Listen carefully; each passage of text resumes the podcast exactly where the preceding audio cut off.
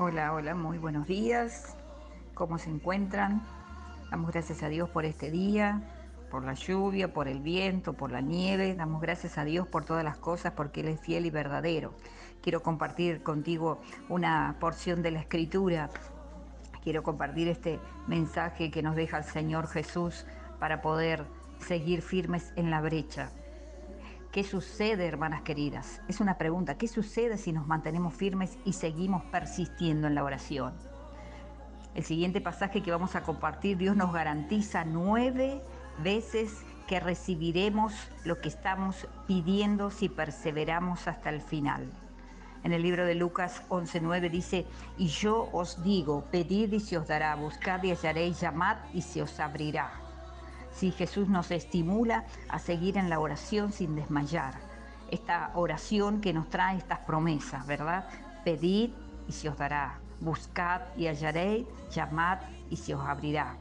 En el verso 9 vemos las tres primeras garantías, ¿verdad? Tres primeras promesas que tenemos para continuar, para seguir. ¿sí? En el griego este pasaje está en el tiempo presente continuo, lo que significa que la acción ocurre eh, una vez, sino de continuo, o sea, siempre. En el verso 10 Jesús nos da tres garantías más. Si seguimos leyendo la misma escritura, en el siguiente verso dice, porque todo aquel que pide recibe y el que busca halla y el que llama se le abrirá.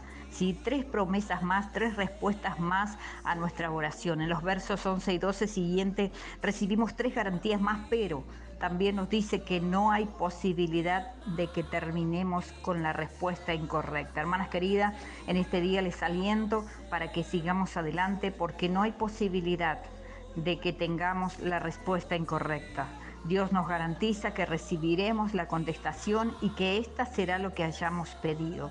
O sea, si, si dice que qué padre que su hijo le pide pan le dará una piedra, ¿verdad? No vamos a recibir una eh, respuesta incorrecta o desdibujada, sino lo que hemos pedido, ¿sí? Porque aquí tenemos eh, en estos dos versos tres promesas, ¿verdad? Y en el siguiente tenemos eh, todo lo que simboliza esto, ¿verdad? Primero dice pedid, buscad y llamad.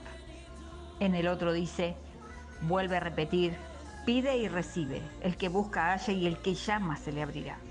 Aleluya. ¿sí? Porque, ¿qué padre? Dice, de vosotros si su hijo le pide pan, le dará una piedra, o si pide pescado, le dará, en lugar del pescado, le dará una serpiente, o si le pide un huevo, le dará un escorpión. Sí, en esta escritura la piedra simboliza o representa el legalismo, por su rigidez, por la frialdad, por la ley de Dios que fue escrita en piedras, lo cual simboliza la religiosidad que marcaría la generación judía hasta que viniera Jesús con su nuevo pacto. El Padre nunca nos va a llamar al legalismo. Jesús dijo que Él es el pan del cielo y nunca nos llevará a una vida repetitiva, rutinaria, sin contenido y vacía.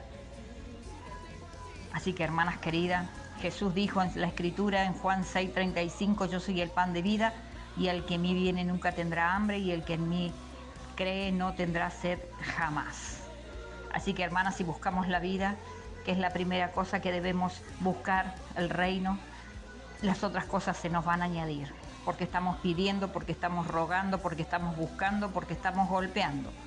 No cesemos en la oración, no cesemos en la intercesión, porque recibiremos, persistiendo, firmes, recibiremos lo que hemos pedido. Señor les bendiga en esta mañana